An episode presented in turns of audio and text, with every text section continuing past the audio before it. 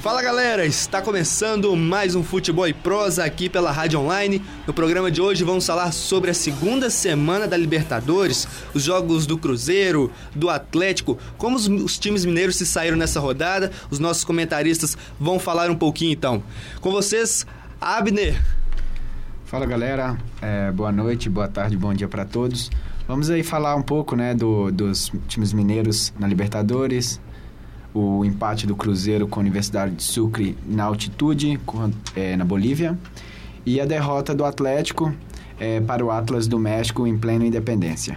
Matheus Rezende. Bom dia, boa tarde, boa noite. Vamos falando aí da dessa queda de rendimento do Galo, né? Três derrotas seguidas, empate do Cruzeiro na altitude também. Vamos falar. Frederic Cortes. Fala aí galera do Futebol e Prosa e vamos falar um pouco dos jogos dos times mineiros na Libertadores, como se saíram essa, essa primeira e segunda rodada. E Julian Cruz. Fala galera, Libertadores é o assunto de hoje. Vamos que vamos.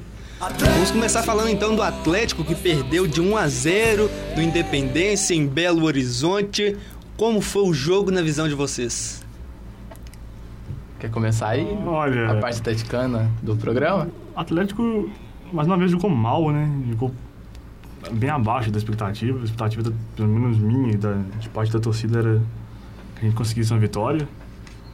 E, sei lá, tem, tem, alguma coisa aí, viu? Porque o time não joga, o time não é tão ruim assim. O time é um time bom. Não é só é, a falta do Marcos Rocha, do Douglas Santos e do Prato. Não, não sei se é, se é só banco. Tem, tem alguma coisa aí. O que você acha? Olha, o que eu acho é que o time, na, na verdade, não tem alguma coisa aí, porque não tem, não tem mesmo. O futebol tá horrível. Já desde o início do ano, o Galo fez aquele amistoso contra o Shakhtar Donetsk da Ucrânia e foi meio fantasiado, né? Que era amistoso. O Shakhtar, o Shakhtar quando depois que o Luchesco lá invadiu o campo, o Shakhtar dominou totalmente o jogo, ou seja, eles não estavam nem ligando para aquele amistoso. E aí depois o Atlético fez uma sequência de três jogos no Mineiro, com três vitórias, e 2 a 0 2 a 0 e 2 a 1 onde o time não convenceu, jogou para o gasto, principalmente jogou no primeiro tempo e no segundo tempo o time sumiu, como sumiu jogando com um a mais contra o América, como sumiu lá no Chile contra o Colo-Colo, e como ontem, ontem nem vou falar que sumiu porque não apareceu, o time não apareceu em campo. E é engraçado que quando o Atlético pegou um time, um time mais forte, né, tecnicamente, como foi Colo-Colo até o América, o time não conseguiu jogar. Quando a América foi absurdo, porque eu tava lá e o time com 10 em campo não conseguia, não conseguia pressionar. É um absurdo. Não, o Atlético, o Atlético jogou com um a mais contra o América o segundo tempo todo e fez um a 0 com um a mais, ainda tomou a virada e poderia ter tomado mais que o juiz ajudou o Atlético. Tá, acho que a gente pode falar do, do jogo de ontem. O Atlético chegou a pressionar um pouco o Atlas. O Lucas Cândido fez o goleiro trabalhar. O André, o André se forçou bastante ontem, mas ah, o André falha na, na qualidade. Aquele jogador não, não, não, não, não é a altura de, de prato, de Tardelli. E, e o Carlinhos Neves, o que será que ele faz de falta no Atlético? Muita Não, falta. não. Porque o, fi- ontem o Atlético, depois dos 20 minutos do segundo tempo, ele parou, de, ele parou em campo. O time não voltava para marcar, não se posicionava em campo. Faltou um físico, um preparo físico. Se vocês forem lembrar no passado, antes da, daquelas alterações que o Carlos Neves fez no trabalho do time, porque estava tendo muitas contusões e o time não estava correspondendo em campo, principalmente ali antes da Copa do Mundo e até um pouquinho depois, depois o Levi começou a acertar o time e aí veio aquela sequência da Copa do Brasil que o Carlos Neves já com trabalho alterado. O time estava sofrendo no segundo tempo. Não foi, não foi, vamos dizer, de agora com, com o novo preparador físico. A pré-temporada começou a, vamos dizer, estamos em pré-temporada ainda praticamente. O time está se acertando e o time não aguenta jogar, parece que voltou de férias ontem.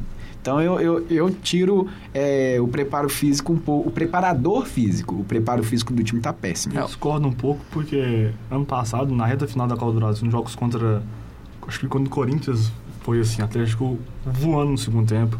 Contra o Flamengo, Atlético voando no segundo Mas tempo. é isso que eu falei. O, Contra. O Carlos Neves até fez uma entrevista Hum. que ele colocou o Levi no, no fogo. Colocou o Levi, é, se expôs o Levi demais.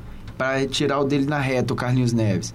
Então, é, mas antes dessa entrevista, se eu não me engano, foi lá para para set... agosto, setembro. Antes dessa entrevista, o time estava sofrendo com contusões musculares. Tinha 14 jogadores praticamente no, no DM. No ano passado o DM teve, teve um todo cheio. E, hum, ok, mas 14 jogadores Uhum. e, vamos dizer, 10, 11 com contusões musculares, aí aí você pode ver que não é... Fratura foi quem? O Lucas Cândido e O o Emerson. Emerson. Quem mais? Porque o Hever também teve, não sei se É, e o Hever, mas e o é- Hever teve o problema do, do tornozelo dele lá que até hoje tá, com, tá bichado. Então, é, mas a questão do... Das, e o restante foi, foi problemas musculares. Mas esse ano também tá assim. Esse ano o DM tem acho que oito jogadores no, no departamento médico. Sendo desses, acho que seis ou, ou cinco com problema muscular. Então, e tá no início da temporada. Quero ver chegar lá no, no- no metade final. Que absurdo também. Lembrando que eu não sei qual o motivo aí desse desespero, né, dos atleticanos. O Atlético manteve o 100%, não é isso? Dois jogos, duas derrotas. O Atlético tem o Independência. O Atlético tem o Horto. O Atlético tem o Vitor. Então ainda tem chances, não é isso? Não, chances, lógico que tem. Chance tem demais, velho. Fute- O futebol, é, o Atlético provou pro mundo que, que chance sempre vai ter pro Atlético. Cara, é só lembrar o Libertadores de 97. O Cruzeiro perdeu os, os três primeiros jogos. Classificou, acho que ganhando do, do Grêmio lá, numa bacia das almas terrível. O São Lourenço foi campeão ano passado, sendo a 16ª campanha, classificando, se eu não me engano, com 8 pontos. Ainda classificando na Bacia das Almas contra o Botafogo no último jogo. Na campeão. Bacia mesmo. E foi campeão.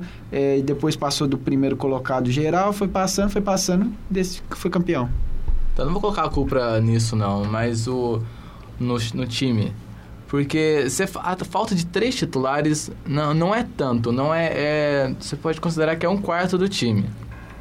Não, não considero a falta de três titulares a, o motivo da derrota do Atlético. E vai voltar, vai voltar o Marcos Rocha, Douglas Santos, o Prato para o jogo contra o, Colo contra o Santa Fé. E eu acho que a qualidade do time vai, vai melhorar muito. Eu acho que, não acredito, com, com o time titular, o Atlético tem muitas chances de ganhar os últimos jogos e classificar.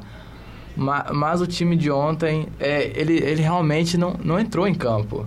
E será que isso aí a gente pode tentar ver os problemas do Atlético? Se é o fator físico, se é o fator time, Técnico se é o também. fator técnico, se é o fator, se é o fator Levir Coupe que mexeu mal no time, Não. tirando o Michael Swell depois dos 25 no segundo tempo.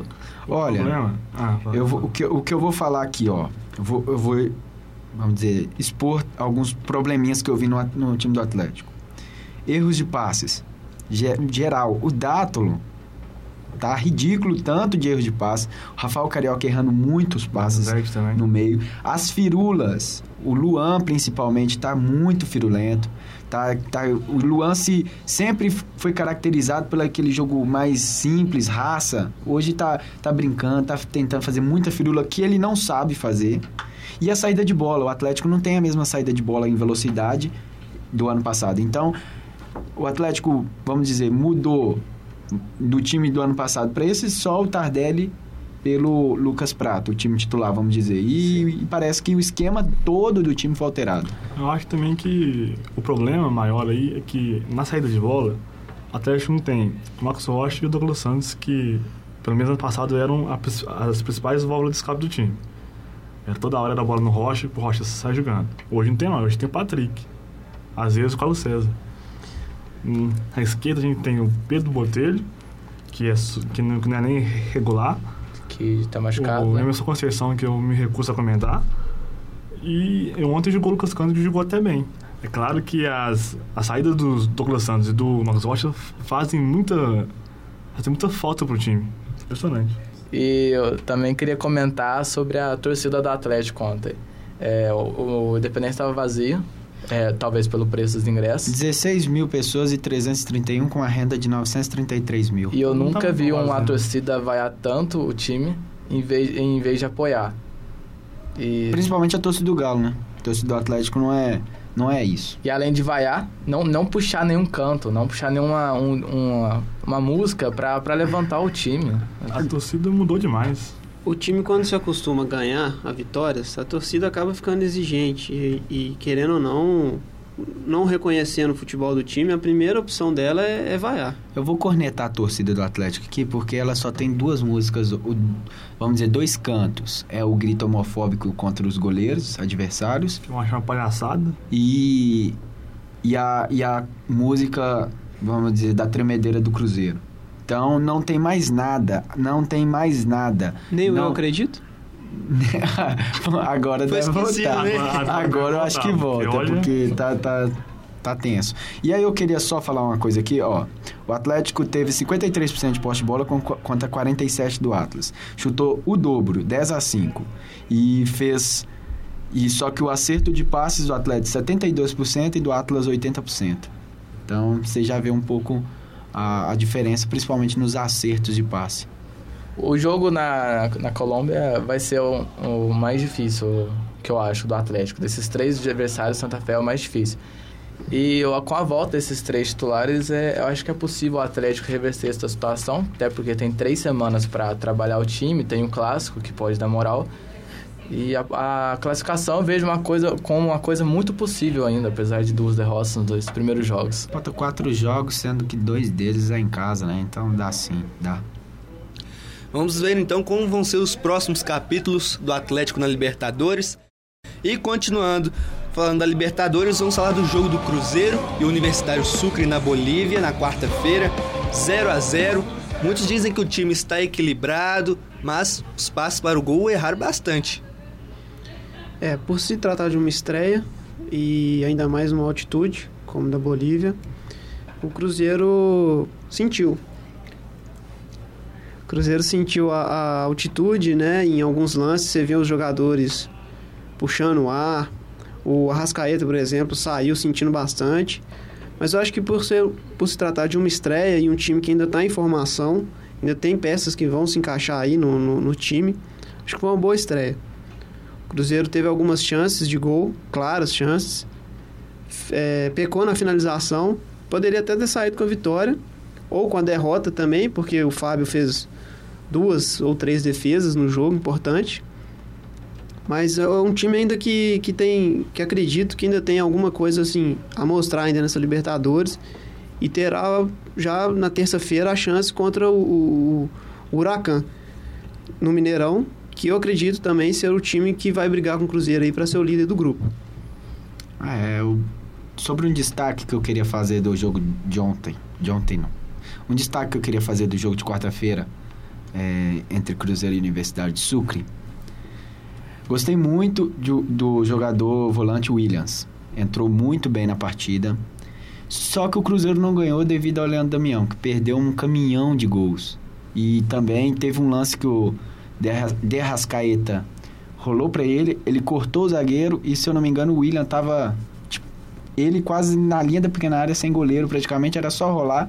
O Leandro Damião tentou fazer um gol de placa e errou. Eu vi E- três e lances lá. e o- no- Desculpa, desculpa. E outros gols que o Cruzeiro perdeu, assim, que não pode perder. E o Cruzeiro jogou muito melhor. O Cruzeiro parece que estava jogando no Mineirão lotado.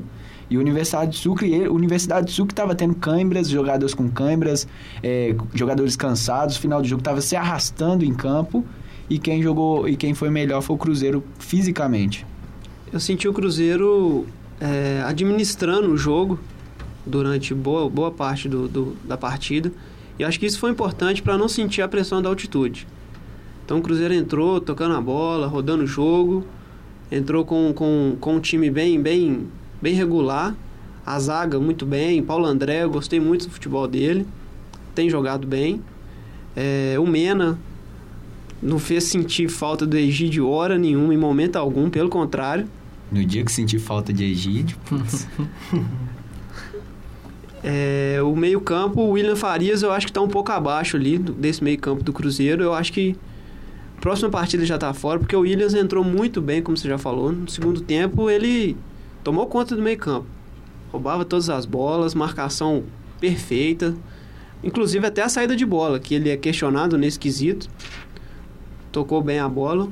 É, O Arrascaeta, eu achei que ele fez uma boa partida, mas eu acho que ele tá jogando muito enfiado, muito na frente. Tinha lances que ele tava ali junto com o Damião na grande área, marcando muito à frente. E eu acredito que ele pode mostrar mais o futebol dele vindo de trás. é, lançamentos, passes, até chutes fora da área, dribles. Inclusive, na única, na única jogada que ele fez, ele quase fez um golaço, inclusive, no segundo tempo já. E o Damião também, eu vi nele erros que um, que um centroavante, um camisa 9, não pode ter. No primeiro tempo, ele teve uma chance num cruzamento, que era ele o gol praticamente. Teve esse lance no segundo tempo, que ele podia ter rolado, ele podia ter chutado certo, ter feito o gol. E é uma cabeçada no, no, segundo tempo também, no cruzamento do Fabiano, que pelo menos no segundo tempo eu acredito que ele apareceu mais pro jogo, jogou melhor, cruzou na cabeça dele, ele teve, teve a oportunidade. Eu acho que o ponto negativo do, do Cruzeiro ontem foi, foi o, o Joel. Eu, eu ia falar dele. Que em cinco minutos prejudicou o time. Não fez uma jogada, não fez nada e deu um carrinho totalmente desnecessário, uma jogada totalmente violenta, muito bem expulso por sinal, e prejudicou o Cruzeiro. Eu ia falar que eu tinha dois destaques pro Cruzeiro no jogo de quarta-feira. O Arrascaeta, que, que para mim jogou muito bem. Concordo com o Júlio que ele tá muito fiado.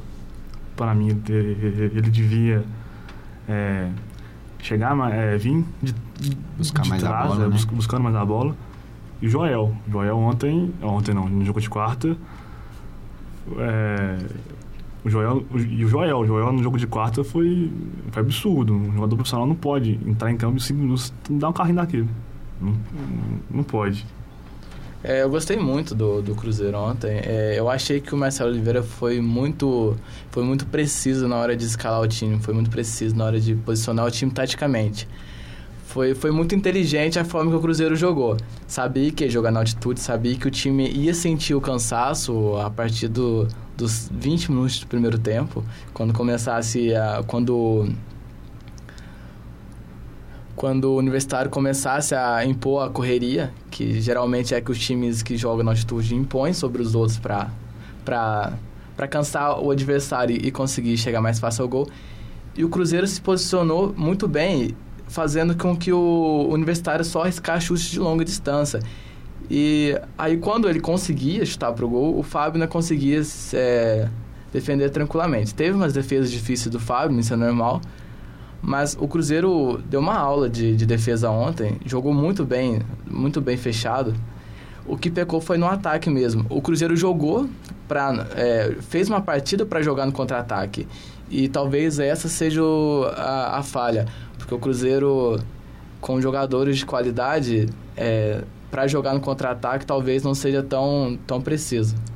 Um jogador que eu queria destacar, nenhum de vocês falaram dele, que é o Marquinhos é o Marquinhos, para mim, tem sido um dos melhores jogadores do Cruzeiro nesse início de ano. Muita gente tá falando do Damião, mas o Marquinhos, ele tem um papel no, no time do Cruzeiro. Ontem, ontem na altitude, 2.800 metros, o que, que aquele menino correu? Correu o campo todo e ainda saía com qualidade e velocidade pela ponta direita, principalmente. É um jogador que recompõe muito bem, principalmente o setor direito do time do Cruzeiro. E, e também tem essa saída em velocidade quando o De Arrascaeta e o, tem pelo meio e o William tem pela esquerda. Então, para mim, o Marquinhos ontem foi o melhor jogador em campo. Só fazendo... Que, que conseguiu ocupar todos os, os espaços do campo e ainda trazer um pouco de qualidade ao time do Cruzeiro na saída de bola. Só fazendo um paralelo, né? Você falando do Marquinhos e do William. O Marquinhos atuando mais pela direita, como você falou, foi perfeito taticamente, recompôs bem. Muitas vezes você via ele na cobertura do Fabiano, marcando bem atrás. Chegando ao ataque, teve o lance de impedimento também, que não foi, não estava, que praticamente era gol do Cruzeiro. E fazendo esse paralelo com o William. Eu estou vendo o William muito abaixo do, do que jogou no ano passado. E, e justamente nessa fase, no início de temporada, eu acho que de repente uma, uma oportunidade pro infelizmente pro Joel que fez essa besteira, pro Riascos ou para algum outro jogador, pro Judivan, que entrou bem no segundo tempo, né? Aproveitou o time um pouco mais cansado também. Escorregou bastante, o Marcelo Oliveira até questionou a chuteira que ele usou durante o jogo. E mas o Marquinhos tem jogado muito bem. De repente essa essa essa vontade toda dele, essa preocupação e medo de perder a posição porque tem o Alisson aí voltando, tem o Gabriel Xavier que chegou também, que teoricamente são peças aí que podem encaixar no time e a provável saída será dele. Marquinhos, assim como guardado as devidas, as devidas proporções era o Ramires, um jogador altamente esquema. Se você monta um esquema pro, pro Marquinhos jogar, ele vai jogar muito. E o Marcelo parece que viu isso. Assim, assim, como, assim como era também o Goulart. O Marcelo armou um esquema pro Goulart jogar, o Goulart jogou muito e foi eleito o melhor jogador do Campeonato Brasileiro passado. E com respeito também ao, Williams, o Williams, que vocês, já falaram, Williams há uns quatro anos, há uns quatro anos ele, ele é eleito todo ano o maior, o melhor volante ou o maior roubador de bola do Campeonato Brasileiro. Ele já começou no Cruzeiro assim, né? Ele jogou que 25 minutos, ou 20, não sei, e já roubou acho que 5 bolas, um negócio assim. É um jogador também que, que deve dar muito certo. É, a primeira partida do, do Cruzeiro, então, foi uma bela estreia do, do time. Vai jogar em casa agora, contra o Huracan, e acredito que vai melhorar muito da primeira partida, por jogar em casa, por ter o domínio do jogo. E o, Cruzeiro, o, grupo do Cruzeiro é muito fácil, acho que a, a classificação está bem encaminhada. E só um último destaque do programa que eu queria dar é, é fora do, de Minas Gerais os outros times que estão brigando pela Libertadores, e esses estão brigando pelo título mesmo, que jogaram essa semana. O Racing fez 4 a 1 no Guarani do Paraguai e está confirmando o favoritismo ao título da Libertadores. E também teve o São Paulo, que depois de estrear mal contra o Corinthians, fez 4 a 0 jogando contra o Danúbio do Uruguai. E esses daí estão sim despontando na frente pelo, pela disputa da, da taça. Seis... Muito cedo para falar isso, eu acho. Também acho meio cedo, viu? É, disputa são de dois, taça. São só dois jogos, só. Acho Times tá fracos, acredito. É, o Racing jogou no primeiro com o Deportivo. Sim, Deportivo Tátira. Deportivo Tátira e agora o Guarani. São equipes que não têm muita expressão no futebol, não são também favoritas a, a nada na competição. É muito cedo. cedo. O São Paulo, o time, o time mais forte, o São Paulo pegou ele e tomou de dois. Então tem que, tem que esperar um pouquinho também. Então, o que, eu, meu destaque seria pro Gustavo Bou, né, do Racing. Aí, aí já é outra, outra conversa, né? Em Já é dois um jogos, já fez seis gols. Sem contar que ano passado, na temporada passada, os artilheiros da Libertadores tiveram cinco. Em 2013 tiveram, teve sete, Sete gols, gols. que é o Jô. E aí tem uma disputa aí, que é o maior artilheiro da história da Libertadores teve 17 gols. Será que ele pode chegar? Ah, tá meio cedo também, né? Mas, É, tá meio cedo menos falar. Já, mas já tem seis gols. E foram dois hat-tricks aí, né?